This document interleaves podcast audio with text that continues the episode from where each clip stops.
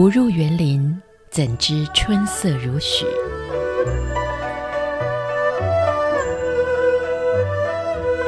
不只是昆曲 Podcast。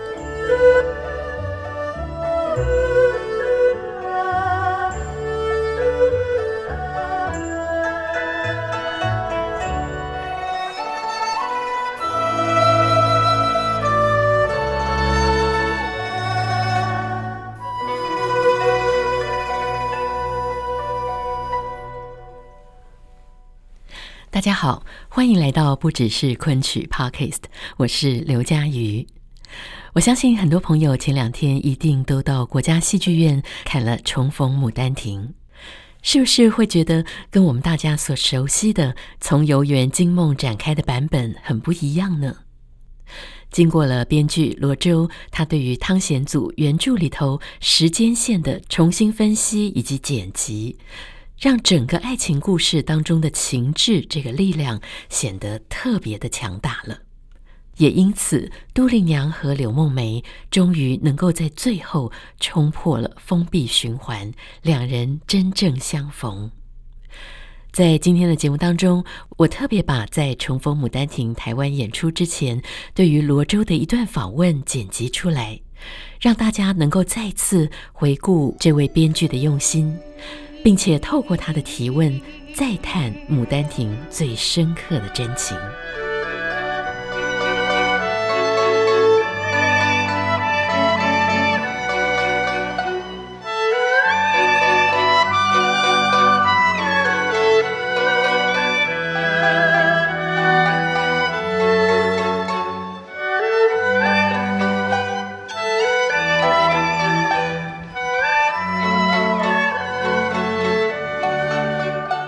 今天在节目当中非常开心哦，我们能够跟重逢牡丹亭的剧作家罗周来聊一聊他的创作。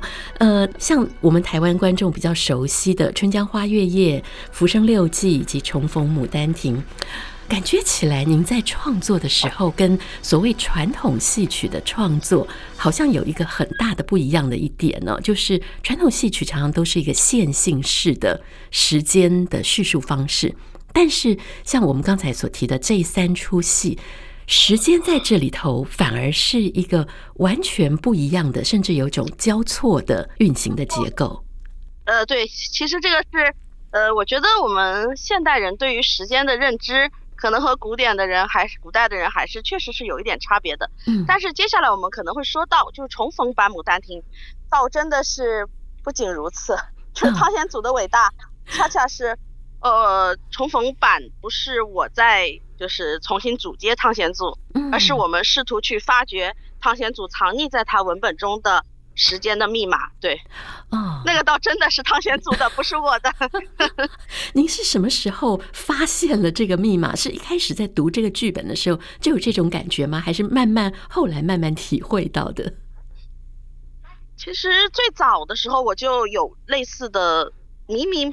迷迷糊糊的、朦朦胧胧的一种感觉，就觉得很很有很有趣，呃，但是但是没有深思，没有深思，因为我当时做过一个项目，叫做《坠白球戏曲编剧法研究》，就是曾经呢，就是带着带着同学们一起，呃，精读过《惊梦》，对，精读过《惊梦》和《寻梦》那个若干折，那在这个精读的过程中，就觉得有一些。很诡异的，很诡异的点，诡异，呃，但是并没有太太深刻的去想，呃，到后面是上海大剧院邀约我，就是来做这样一个，呃，再做一版《牡丹亭》。哦，当时心里是压力很大，嗯，就是一直在纠结要不要接受，因为《牡丹亭》其实有非常多的很经典的版本，对，呃，沈坤的版本、尚坤的版本，呃，之前张继青先生的版本，嗯，有很多，我就觉得不需要我。再去，再去做一次吧。嗯，但是，嗯、但是当时，呃，上海大剧院也很诚挚。那我心里也在想，哎呀，既然和昆曲这么熟了，似乎 《牡丹亭》又是每一个昆曲人的一个梦想。然后我就说，那我我思考思考吧。嗯。我思考思考，再给你们一个答复，就是我能不能做，我还能做出什么新鲜的东西。嗯。所以就是又再一次，呃，精读了。汤显祖的这个作品，嗯，嗯，然后我给了他们我的思路，那他们也觉得哇，突然 忽然就在那说哇，我们怎么觉得看到了跟我们之前认知的完全不一样的一个牡丹亭？嗯，我说哦，不至于吧，我说这倒也不至于，但是 但是确实是有一些新鲜的东西出现了，对。嗯，对，这您在当中所发现的这些密码，或者是曾经让你模模糊糊觉得哎，有一点不太对劲，这个东西到底是对对对 是些什么样子的？汤显祖埋下的密码。呃，其实我们都知道，《牡丹亭》的关键就是那个梦。嗯，呃，其实是两个梦，一个梦呢是金梦里面杜丽娘做的那个梦，这个大家都非常熟悉。对，还有一个梦呢是柳梦梅的梦。柳梦梅的梦呢，是在延怀这一折里面。嗯、是，呃，颜怀这一折，就是我就觉得汤显祖真的很厉害。仔细看看啊，因为《牡丹亭》一共呢五十五折，其中第一折的标目，它是一个内容简介，就是大概叙述一下这个故事。嗯。第二折就是以柳梦梅为主角的延怀，就是柳梦梅做了一个梦。嗯哼。换言之，就是说整部《牡丹亭》。他在汤显祖的笔下是从延怀开始写的，嗯，就是从柳梦梅做了一个梦开始写的。汤显祖是这么写的，他说柳梦梅在半个月之前做了一个梦，梦到梦到一园一座花园，梅花树下立着个美人，不长不短，如宋如银。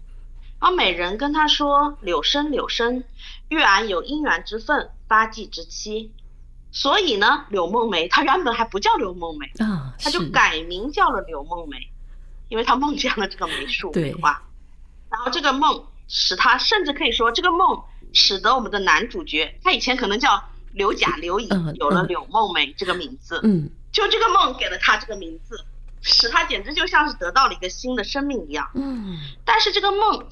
它是不是从，如果是说从顺序的角度，就是你刚刚说到的线性叙事，那它应该是时间的最早的时间原点，对，就是时间的发端。但事实上是不是？但并不是。嗯，他他绝对不可能是时间的发端。为什么？因为他在梦里头梦到了那个美人，不长不短，如吟如颂，跟他说话。嗯、这个美人显而易见就是杜丽娘。嗯哼，因为因为他说你遇到我有姻缘。之分，发迹之期，是梅树下的美人一定是杜丽娘。但是很有意思的是，颜怀这个梦并没有就这么结束。嗯。可是汤显祖没有写了，因为他只说我我我半个月前做了个什么梦。延怀这个梦，他其实跨越了七出戏，在第十出的金梦里面，和杜丽娘的梦合而为一了。嗯哼。因为我们仔细去看金梦，有几出也是非常奇怪的。金梦里写的是杜丽娘，她并不认识柳梦梅，对，是吧？杜丽娘做了个梦，她梦见了一个书生，她不认识，哎，他就说这身素昧蒙面，从来没有见过他，嗯、是，啊，对，素昧平生，他，但是柳梦梅，她一开口对杜丽娘说的，她不是说，哎，这位小姐，这个姐姐也素昧平生，她不是这么说的。嗯、柳梦梅见到她说的是，小姐，小生哪一处不曾寻到？就是小姐，我找你很久了。嗯，然后他又说：“小姐姐既焉通诗史，何不作诗一首以赏此柳之乎？”这很显然，他是认识这位姐姐的。对，哪怕杜丽娘并不认识他，那就说明他跟杜丽娘显然不是初见。嗯，他是认识他的。那原著在在原著汤显祖的笔下，他的金梦里，柳梦梅是有四句定场诗的。这四句定场诗在所有的呃演出版本或者之前的坠白球版本里头都被删除了，因为因为这四场四句定场诗会让人觉得很奇怪，不知道他说什么。其实这四句场定场诗恰恰是牵引到了他的就是颜怀的那个，他四句定场诗是这么说的：说因逢日暖歌声华，人遇风情笑口开，人遇风情笑口开，一径落花随水入。今朝暖照到天台，嗯，比较关重点的就是一个是人遇风情笑口开，什么风情？他遇到的人遇的这个风情，其实就是我在梅花树下遇到了一位姐姐，嗯，这位姐姐对我说，哎，柳生，你见到我就会有姻缘之分。一径落花随水入，其实是他随着这位姐姐向着花园的更深处走去，接着这位姐姐消失了，他开始寻找这个姐姐。哦、所以说小生哪一处不曾寻到，结果他见到了杜丽娘，嗯、就是他见到了这位姐姐，但此刻这位姐姐跟他似乎是第一次相见，嗯，就是很很有很有意思，因为后面还有一句念白也被几乎所有的演出版本删掉了，嗯、就是小生顺路儿跟着杜小姐回来，怎生不见？哦，说明前面那个梅树下的美人甚至告诉了他我姓杜，嗯，他是跟着他回来了，然后突然不见了他。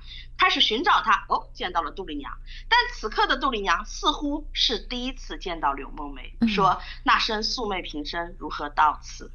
嗯哼，就是时间线。其实我这当时看到这个时候是非常惊讶的，我说唐先主这在干啥呢？就觉得哈，这现在我们如果是顺着柳，我们顺着杜丽娘的梦境叙述，是一个很简单的梦，一个思春的少女。他突然见到了一个漂亮的少年，嗯，然后跟他在梦中有了一一次欢好，从此念念不忘，然后最后这个呃，心中有感，然后泱泱成病，然后离婚。嗯，但是如果我们从这柳梦梅的梦境，从她，而且而且汤显祖是非常大胆的，在第一折开场其实就第二折，但是开场因为第二第一折是内容简介嘛，嗯，在第二折的延怀。就说到这个，就是以梦境叙述为开头的。嗯，从柳梦梅的梦境叙述是，她有一天做梦，梦到了梅树下有个姐姐，跟她说：“你以后是要跟我结婚的。”嗯，她很开心，这个姐姐很漂亮。然后这个姐姐说：“你跟我来呀。”带着她向花园深处走去。嗯，她走向花园深处，忽然不见了姐姐的踪影。她开始四处寻找这个姐姐。接着她看到她了，她说：“哎呀，姐姐，我终于找到你了。”这个姐姐抬抬抬眼看向他，却充满了迷惘，说：“呀，我没有见过你呀，但是你长得真好看。”就是从从柳梦梅的叙述角度是的梦境角度是这么个角度，对，你就觉得很有很有意思，对，所以我就觉得汤显祖对就很有意思。那么汤显祖在这里，我仔细想、仔细看、反复的看，因为他的那些小的细节，包括他说。跟着杜小姐回来，嗯，包括他说姐姐即烟通诗史，这就说明他们之前不是一个简单的叙述，肯定还聊了挺久的天了。他把他的才华、他的姓氏都告诉他了。对，那么其实我就在想，汤显祖在这里其实是展示了，就是非常现代性的。可能对于汤显祖来讲，他不知道蛇就是我们现在的现代性是啥，但是。它展示的真的很让人惊奇的一种戏剧结构，嗯，它涉及到的是时间线的剪断、重组和封闭循环这样两个叙述方式。嗯，为什么说它形成了闭环？就按照我们的通常认知，《牡丹亭》叙述的是杜丽娘一梦而亡，为情而死，为情而生。对。但是呢，牡丹杜丽娘如果她不梦见柳梦梅。如果他没有做这个梦，嗯，他就不会有梦中的欢好，没有梦中的欢好，他也就不会伤情郁郁，然后到青春而夭，对吧？如果他完全没有做这个梦，他就不至于如此，嗯，没有这样的一个命运的齿轮就不会开始旋转。更重要的一点是，也其实也是汤显祖他浓墨重彩书写的，就是杜丽娘死前对她的母亲的叮嘱。是希望把他葬在梅树之下，嗯，因为他妈妈是他不是当地人啊，他妈妈是想把他运回老家去安葬的。哦，杜丽娘说不，他因为他在寻梦的时候就看到了一株梅子累累的大梅树，他非常的喜欢它，于是他跟他母亲强调，请把我埋在梅树之下。那么如果他没有埋在梅树之下，他没有这个死，那也就不会在。事实上，接着一个后面的那个就是明判，或者叫做花判，嗯、就是判官告诉了杜丽娘，你以后会和一个姓柳的秀才成婚。他翻了这个姻缘簿嘛，生死簿，告诉他，如果他不死，他其实按照汤显祖的叙述，他就不可能在冥界得知他和柳梦梅的这个姻缘。嗯，对。但是呢，柳梦梅。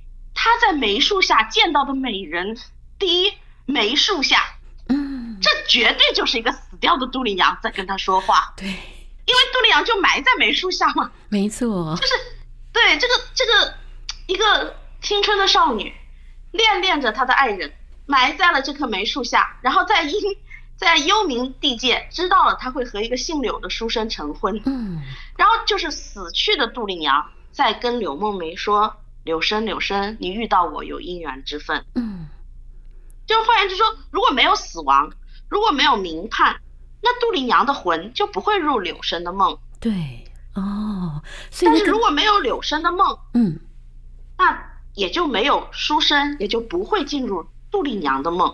嗯，因为他是顺着那个姐姐的带领，哗的一进来到了杜丽娘的梦中。是，那就没有杜丽娘去梦见柳梦梅了。实际上是那个死去的杜丽娘引领着柳梦梅，嗯，来到了过去的杜丽娘的梦中。是，对未来的死去的少女，嗯，引领着她命中注定的爱人，来到了此刻的。她的梦里，然后引领着此刻的她走向死亡。是，对，就是一个非常完整的一个闭环。所以在我看来，我反复的读，就觉得柳梦梅和杜丽娘，他们互此彼此之间是互为因果的。嗯，而且你甚至找不到这个这个闭环这个循环它的端点在什么地方。哦，杜丽娘不死，她就不可能在梅树下去告诉柳梦梅。你以后跟我会有姻缘之分的，然后引领他向前。嗯、但是如果没有柳梦梅的被引领和向前，杜丽娘就不会死。哦，对，因为杜丽娘如果不梦柳梦梅，她哪里会死呢？她也不会死啊。对，是。对啊，所以就像是鸡生蛋还是蛋生鸡，呀，你你这这个闭环你找不到它的端点，但它似乎它永远的在循环中。嗯，就我死了，告诉你。来到了活着的我的梦中，因为你进入了活着的我的梦，所以我死了。所以到底哪个先？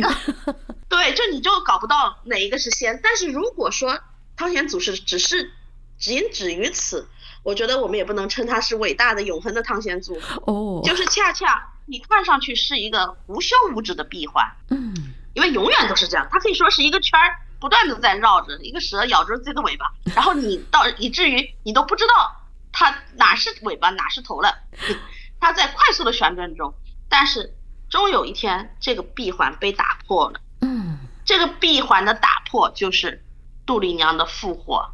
嗯，就是柳梦梅她冒着杀头的风险，冒着死亡的风险去把杜丽娘从坟里头挖出来。出来。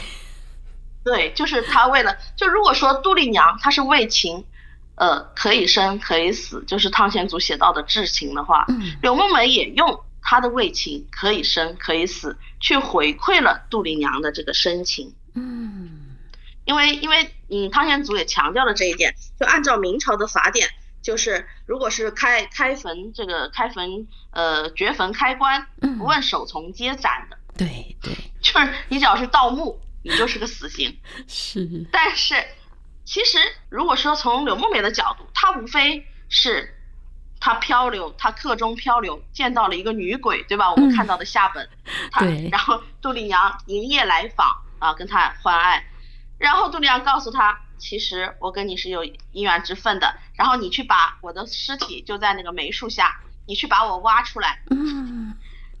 且不说这句话，说不定就先把。一大半的男人给吓吓死了，原原来是个鬼，然后说不定天还没亮，收拾包裹就赶紧跑了。且不说这个这个一大半吧，可能大家就跑了，那剩下的一小半也不过就说，哎呀，虽然就是我对你是有情的，嗯，但是你是鬼呢，谁知道你说的是鬼话还是真话呢？啊，我去挖了之后。那我首先就是不管我挖出来啥，不管你能活还是死，我的按照律令的话都是一个死刑啊。对，我是要杀头的。那就没有人会去做这种事了，谁去做这个事呢？是。对，所以所以就是我在这里面就是稍微的做了一点往前的小小的推进，就是我把汤显祖，我认为汤显祖是真的，因为他的所有的细节都写的。那个循环啊，我们仔细去读、细读、精读的话，他其实写的很清晰，但他并没有再去进一步的点破。但是在我们这一版的重封版的《牡丹亭》中，我就是让杜丽娘和柳梦梅他们面对面的重温了彼此的一个因果关系，嗯，然后两人对坐，然后都有一种怅然若失的感情，就是都相互其实通过他们的双双的回忆，相互的诉说，然后他们都明明白白的发现了这是一个首尾相衔的这样的一个死循环。那那但是呢，对于柳梦梅来讲，杜丽娘对她来讲可能也只是一个梦幻，嗯，因为他完全可以认为这是我就是一段艳遇吧，啊、哦，可能我逃离了这个梅花庵，我等我老了，我可以跟我的儿孙说，哎呀，在我年轻的时候呀，我曾经碰到过这样一个美丽的女鬼呀，对吧？他完全可以就只是他的人生的一个艳遇，嗯，但是对于杜丽娘来讲。柳梦梅，她是不是去开这个关，却是她的破解这个死循环的唯一的一个钥匙。嗯，是。是就如果他不去开这个关，不冒着生命的风险、杀头的风险去把他 从坟里掘出来，他就永远只是被困在梅树下的一个美丽的魂魄。嗯嗯，嗯。所以说，如果柳梦梅不肯信这个话，或者是信了，嗯、但是她又不肯冒险，嗯，那杜丽娘都将永远被困在梅树下。困在那个无边无际的生死梦中，哦、是，就是而且呢，其实，呃，汤显祖在延怀那一折第二折里头，他其实有两句话，他说的很清晰了已经，他叫做梦短梦长俱是梦，年来年去又何年？嗯，其实这一切。特别是年来年去又何年？我其实当时有了这种感觉，然后我在读到这两句原著的时候，我是非常的唏嘘的。就是当他读到年来年去又何年的时候，忽然我觉得汤显祖他给我展开了一个无穷无尽的时空感。哦，就是岁月不断的在流逝，今年到底是哪一年？所以我甚至当时我忽然心里头就有一种一个动念，我忽然就觉得，也许这个柳梦梅。甚至都不是杜丽娘遭遇到的第一个书生哦，也许在这个柳梦梅之前，有无数的书生曾经做过梅花树下逢美人的这样一个梦。嗯，因为他说了嘛，他改名柳梦梅呀。啊，也许有无数的书生都曾经改名过梦梅，做了这个梦之后，因为他这个我们都我们现在只知道柳梦梅，谁知道这个柳梦梅在做这个梦之前她叫什么名字啊？啊。是，没有任何人知道她叫什么名字，她可以是甲乙丙丁任何一个人。嗯，然后我就在想，哇，如果是说这个就很有意思。如果说在柳梦梅之前，有无数个书生都做过这个梦，嗯，那其实是被拘禁在树下的树下的这样一个美艳的灵魂在向他们求救。哦，也许杜丽娘她在这个林树下也被囚禁了无数的岁月。嗯嗯，她不断的求救着。希望有人能够用至情来回馈她的至情，嗯，然后大家这些书生通通都改名叫梦梅梦梅，然后他们一次一次的年来年去的来到了梅花关，但是一个都没有做，就像打游戏一样，一个都没有通关。打游戏，他们都是从好色开始的，哇，有个送上门来的美人儿，嗯，但是都终止于恐惧，哦，终止于胆怯，哇，这个是要杀头的。然后就掉下脚，停下了脚步，掉头而去，直到直到这一个刘梦梅出现了。嗯，怎么样跨越生死的鸿沟呢？杜丽娘给出了她的答案，情之所至。柳梦梅同样给出她的答案，也是情到极致，她置生死于不顾。嗯，所以我在我看来，就是一个敢于为了情去死的人，才能够赢回杜丽娘这样一个。为了情死去而重新回到人间的人，嗯，而且还有一点就是什么呢？因为当时上海大卷就提出来，我们是希望能够一个晚上来完成的，嗯，因为其实杜呃呃那个《牡丹亭》它的篇幅还是很长的嘛，对，我们看到过上下两本的《牡丹亭》，嗯，也看到过三本的《牡丹亭》，对，那对，但是上海大卷它提出来就是呃一个晚上来完成，那么所以我们的切入点就是从柳梦梅开始。就是进入到梅花关，嗯，开始了他从柳梦梅的梦境开始进行的一个切入，然后把呃我所读到的，或者是深深的感动了我的，就汤显祖他显示出来的呃这样的一个时间时间的这个叙述，时间线的重组和反复的这个无边无际的生死循环，把这个这个就是我读到的这部分，然后在舞台上相对比较强烈的。做一个做一个表达。对，嗯、所以这个其实可能就是我们这个重逢版《牡丹亭》，它相对来讲比较特殊的一个读解。嗯，是。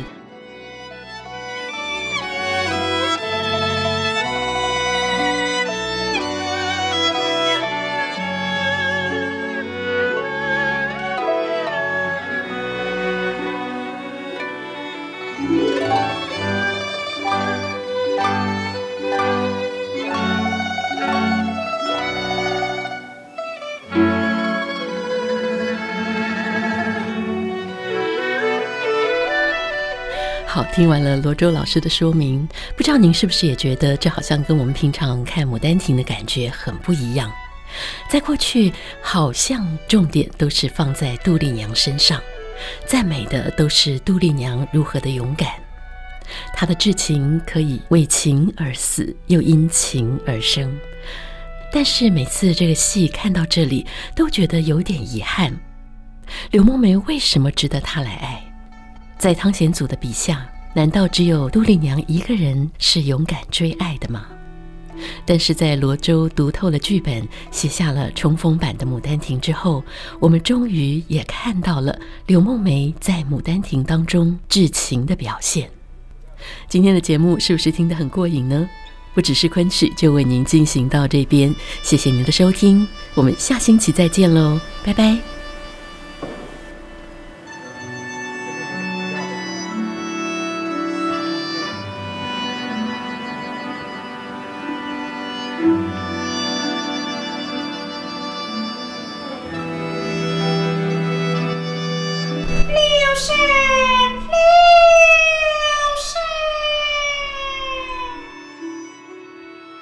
来来来耶！呀！妇人之事，忽见大美事也是。